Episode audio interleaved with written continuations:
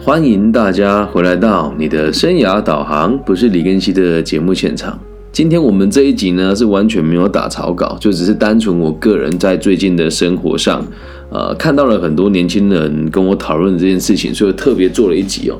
然后呢，也是我都会定时去听别人的节目讲一些主题。今天这一集呢，我就直接抄袭一个 某个人的，抄袭了某一个人的节目了。他这个节目的。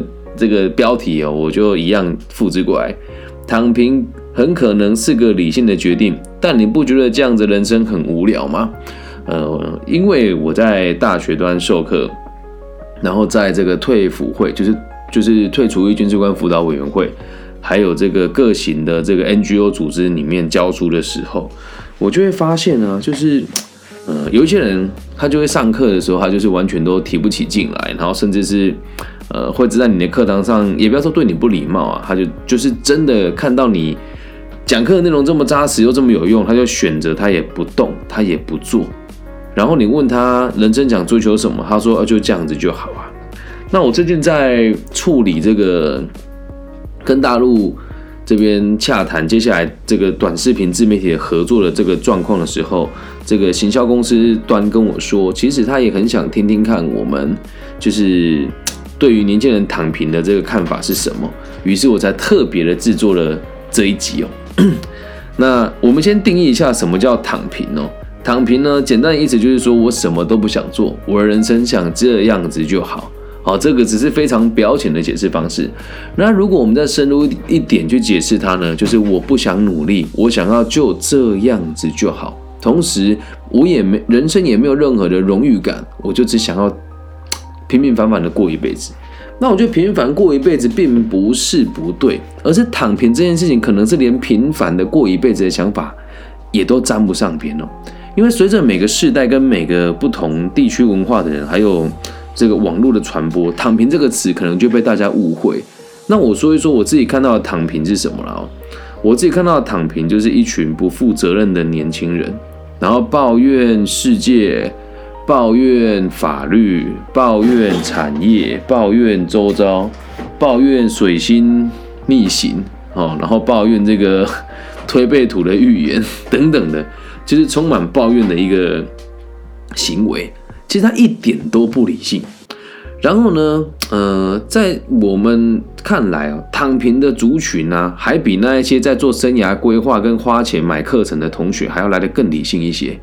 因为有些人你会觉得说，我人生不想要只是这样，但你们会做很多很错误的决定啊，比如说花了一点钱去买生涯规划的课程啊，比如说去买买那个什么专案管理师的坊间的课程啊，那这个决定呢，就比躺平还要更无更没有意义了。因为躺平的人起码他知道我什么都不想要，我什么都不追求，而假装上进的人其实更可怕。那你会觉得很奇怪，好像这个世界上啊，只剩下躺平跟假装上进的人居多。呃，这句话不是我说的哦，是因为在我的工作圈里面比较特别哦。嗯，常听我节目的人就会知道，我的本业并不是生涯规划的老师，我是做企业管顾的。很多企业家都会跟我说，为什么现在年轻人只剩下两种？一种就是什么都不想做了，另外一种是什么都想做，可是却很好高骛远。啊，这么说，我真的觉得我也很难反驳他，因为在我的课程里面了，我也很少遇到真的很正面积极，而且是为了找工作而努力的学生。大部分的努力都只是为了让证明自己，说啊，我比别人还可以啦。那这个状况是怎么来的？其实也是来自于网络上的催生呐。那在我们如果讲整个大陆跟台湾的这个媒体“躺平”这个词啊，如果我没记错，或者是以我个人的角度来理解的话，就是因为那时候李诞嘛。他那时候就是讲自己的躺平文化，说觉得很卷，就成形成了一个专有名词。那又恰恰好在最近这几年，就是世界的经济局势确实很动荡。但我希望大家可以理解一件事情哦：英雄造时势，时势也会造英雄啊。那既然躺平的人越来越多，是不是就代表着我们的竞争对手越来越少呢？所以你想躺的人就这样躺着吧，也无所谓啊。那剩下不躺的朋友，就记得哦，上进很重要，但是不要假装上进。假装上进真的很可怕。我就看到很多人就说什么我我我我有很多梦想啊，我我我不需要去赚很多钱，我只需要去追求我人生的理想跟目标。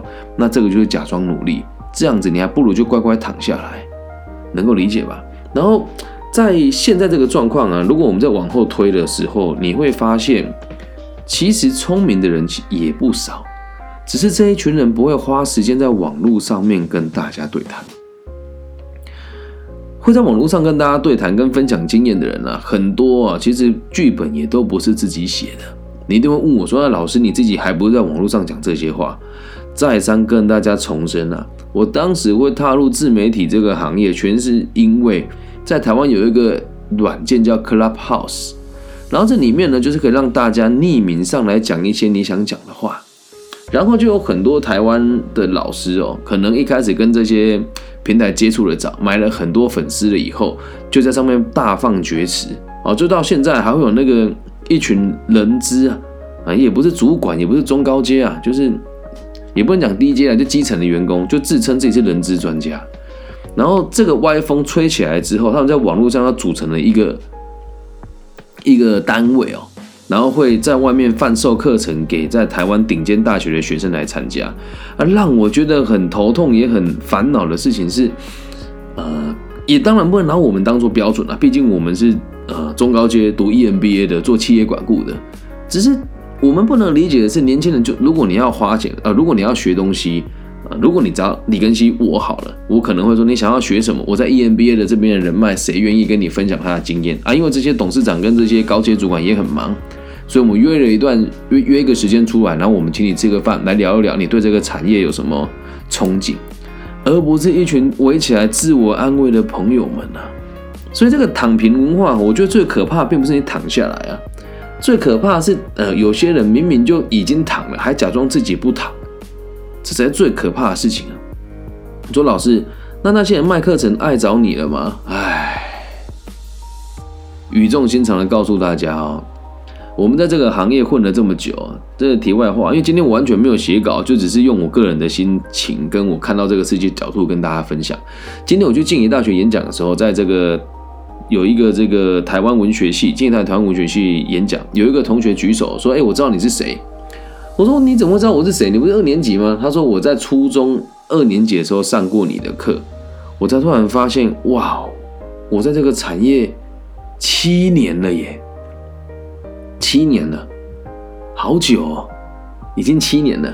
然后呢，哎，算一算也差不多了，因为我女儿现在也六岁嘛。我女儿出生前我就开始做这个工作了嘛，所以大概七年嘛。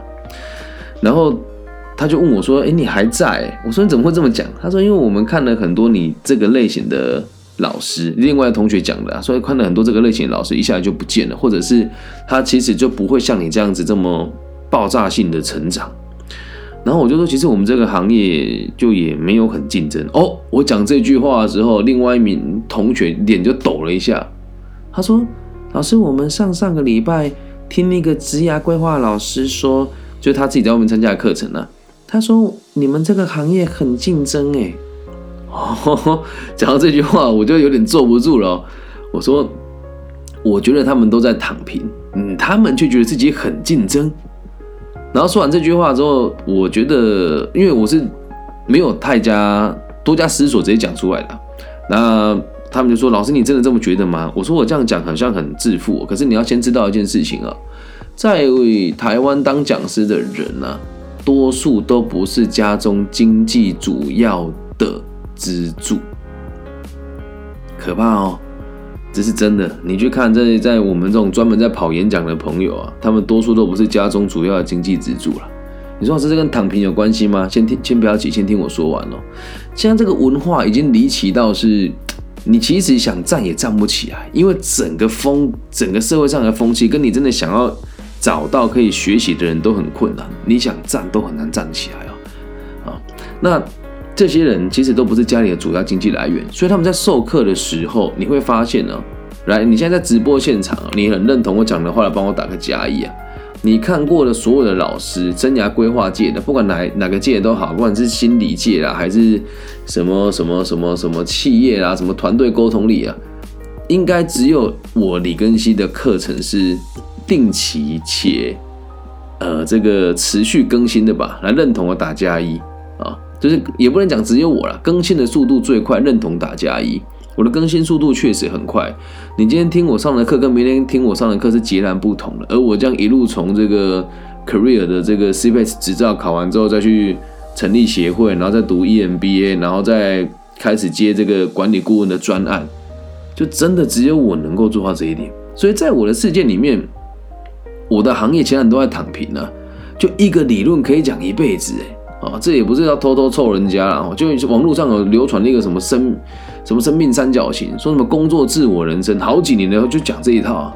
然后有的人就会讲说什么，哎，黄金圈呐，哎，然后还有什么讲沟通，永远都是五 W E H 啊，对，然后还有说什么我们找工作就是要公司职位跟产业三位一体哦，然后我们要发掘自己内在就要价值、热情跟天赋能力，这就是几。十啊，将近五六七八年完全都没有变过的东西啊！然后到现在学校还会有老师哦，就是拿一条那个纸条拉开跟你说：“你看，人生前三分之一不是你的，后三分之一你已经做你已经做轮椅包尿布了，只有中间三分之一是你的哦。再扣掉你上班，只有这三分之三分之一才是你真正人生。”他们这辈子都没改过他的对白，你知道吗？所以，连我们这个行业都已经进入一个大家集体躺平，而你如果不躺，会显得格格不入的一个现象。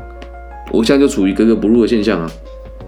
真的到哪都不被接纳，对，到哪都不被接纳，所以才开始慢慢的走上自媒体跟所谓的地方领导顾问的这种职务上面来。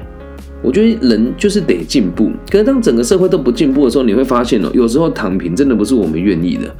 如果不是你个人意志力特别强，你也会被逼着躺下来，因为这个社会真的不允许身家清白且没有任何家庭背景的人太努力，你到哪都会被欺负。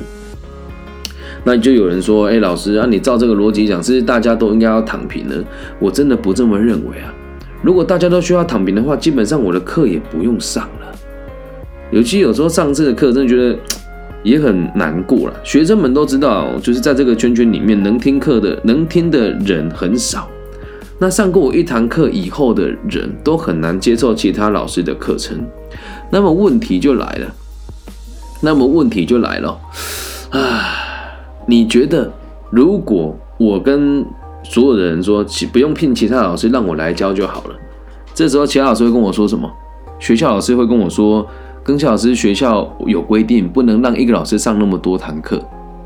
然后这些同行老师呢，就会开始攻击我，或在网络上买关键字骂我，或在背地里议论我，或是在他们群体的社群里面不停的，就是消费我啦。哦，甚至是我的同学，有个学生也很好笑，他说参加某个老师的这个的训练活动，然后他在课堂上，老师问学生说：“你们有遇过很不错的演讲者吗？”有人说李庚希说：“哇，那老师脸比大便还要臭。”那真的是走到哪里，大家都要逼我躺平，因为这个世界不允许你太优秀。你说老师你这样讲好像很臭屁哦，但我要让你们知道一件事情哦，如果你在意他人的眼光，在意群体对你的评价，你就躺下吧，很理性啊，真的，因为最轻松啊，枪打出头鸟嘛，人看哪种人最不顺眼，就是比他优秀却又跟你很相似的人。所以大部分人都会选择躺平，我完全可以理解，也完全可以接受。那如果把“躺平”这个字再放大一点讲，就是也问题放在你眼前，你却选择视而不见，你却选择视而不见。嗯，其实真的很多例子可以举啊，但是举出来之后又非常伤人。就很像我跟大家讲，你看其他书都没什么鸟用，就读个体心理学就好。然后很多人就会去读那个什么。什么让天赋自由啦？什么什么我的什么什么什么我的创业人生啊？什么什么提早规划退休啦？嘿，什么这个世界很复杂，你要很可爱啦？什么百分之九十人输在不会沟通的这些东西，那种书你读一百本也都不会有进步啊。那种书你读一百次也都不会有进步啊。但大家却选择假装很努力，然后继续躺平呢？那真的是一件很可怕的事情。问题的本质都非常清楚，就摆在那个地方。做这个就是没有卵用，但大家还是会拼命去做。这也就是一种广义的躺平吧。但是哦，说回说说真的哦，如果你妥协了，向大家妥协了，向世界妥协了，向主流媒体妥协了，向多数的不努力的年轻人妥协了，那其实，哎，换个方式说，我只能说你选择很安逸的生活，但不会觉得太无趣吗？不会觉得太无聊吗？就昨天，哎，前天我，哎，昨天吧，对，昨天我去屏东演讲，屏东距离我，哎，有听众全世界都有，跟大家解释一下我住在台中，我住在彰化，彰化哦，这很接近台中。然后屏东是在哎台湾最南部的一个城市，就是已经到最南端了啊。然后我我搭车去演讲，坐坐高铁，然后转台铁回程的时候，看到一个同行，看就知道是心理师，因为他身上拿着那个 生涯规划的牌卡嘛，然后拿着某个大学的这个赠品啊。为什么会知道他是讲师？一定都是讲师，人家才会送你一大堆赠品让你贴在手上。然后我就看到，想说同行，我说：“哎，老师你好，可以跟你交换一张名片吗？”他就对我打官腔，女生嘛。说真的，一个老师背个 Coach 包，我觉得，哎，我先讲哈，你如果背 Coach 的包，你不要说我公我我嘲笑你哦，就是 Coach 这种包就是高不高低不低，便宜不便宜，贵也不贵的东西。那特别在我们这个行业背 Coach 包的人，就会特别的想要展现它了哦。然后我就跟他交换了名片之后，我就问他说：“哎，老师，你今天的主题是什么？”他说：“我讲这个沟通啊，还有生涯规划啊。”我说：“那你了解个体心理学吗？”他说：“我知道啊，个体心理学就是就是在讨论这个。”他就讲一下他的定义嘛。我说：“哦，那你知道目的论吗？”那我没听过哎。他是心心理师哦。然后我就说：“那我们介不介意？我们就留个交换留交换你联络方式，然后多多交流。”然后他说：“哦，不用了，谢谢。”他就是选择躺平了。你说，哎，老师，人家只是不跟你交流，你就你就说人家选择躺平，不能接受新的事物，不能理解新的可能性，只愿意相信自己眼前相信的，然后无法改变自己的价值观的人，某种程度上也都是躺平，懂吗？这种人很无聊，但是他们在社会上是多数，所以躺平真的很理性的，这个选项真的太理性了。那我这一集啊是完全抄袭大人学的，哎，我这讲也没关系啊。对，然后他讲了什么，我没有兴趣，我只想让你知道，听完我说了再听他讲的也好，我还帮他做业配哦。我没有说他讲的不好，我只能说每个人的立场跟想法也都不一样，懂吧？所以不要再躺了，好吗？但如果你在台湾这个地方躺没有关系啊，因为有李根熙在，对我相信我会改变台湾的教育，会让每一个人都愿意付出更多那么一点点，然后愿意去照顾更多人。那至于你不认识我或不理解我的人也没有关系，因为我的学生跟我管过的企业也会和我一样去照顾你们。为什么？有能力就该照顾更多人啊！躺下来被照顾很爽啊，但不觉得很无趣也很没尊严吗？以上就是这集全部的内容了，希望大家喜欢。如果你也认同的话，帮我分享、按赞、加订阅啊！毕竟没有功劳也有苦劳，没有苦劳也有疲劳。我们是几乎每天都更新节目了。那我现在大量的制作短视频，在 IG 跟 Facebook 上面，还有这个抖音，也希望大家可以在帮我在各个平台都帮我追踪起来。抖音短视频、IG 跟 Facebook，还有抖音跟 YouTube，我都有大量的上架我的影片。所以，如果大家喜欢的话，可以帮我分享加订阅哦。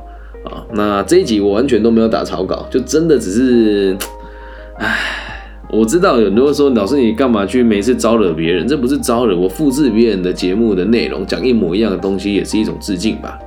因为毕竟我每天都要去看这些时事的东西，然后来跟学生讲什么是对的，什么是错的，以避免学生一直往那些奇怪的地方钻。然后最后我跟大家讲一个。就是为什么我要这么做的原因呢？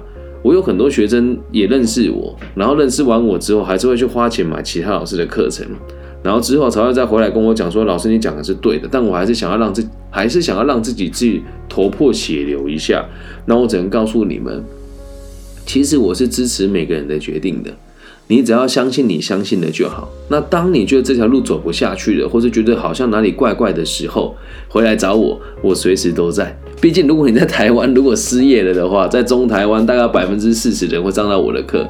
那在全台湾，只要你领失业补助，大概百分之十的人会上到我的课。我在这个行业要打听我，其实一点都不困难。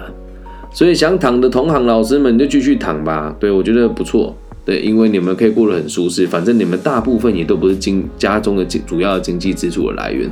对，然后我会继续努力的。躺的人越多。我赚钱就越轻松，竞争对手就越少。那其实我是很期待大家跟我一起竞争，但是是良性的。对，你可以听了我的节目哪里不舒服，或者觉得哪里不好，我们可以讨论。那在背地里议论我呢，我觉得也还不错。反正躺平的人就没事嘛，就喜欢批评别人啊。所以在听节目的你。记得不要再躺了。如果你也认同李根熙的理念，你也觉得，呃，个体心理学跟儒学，还有这个释迦牟尼的这个古印度哲学是很有哲理的一个学问的话，也欢迎大家一起奋起吧，定下个目标，然后前进。记得一步一步往上走，照顾好自己，再照顾好家人，照顾好家人，再照顾好公司，照顾好公司，再照顾好社会，懂吧？躺平不可耻。啊，明明就躺了，还假装自己上进的，那才叫可耻。感谢大家今天的收听，我爱你们。如果你喜欢我的节目的话，请帮我分享、订阅加按赞。那最近我们的短视频呢，更新的速度算蛮快的。如果你也喜欢，可以多多帮我按赞、分享哦。爱你们，希望我们节目的存在可以让这个世界有更多不同的可能性。也希望大家借由这个节目，可以用不同的角度来理解这个世界是怎么运作的。大家晚安，拜拜。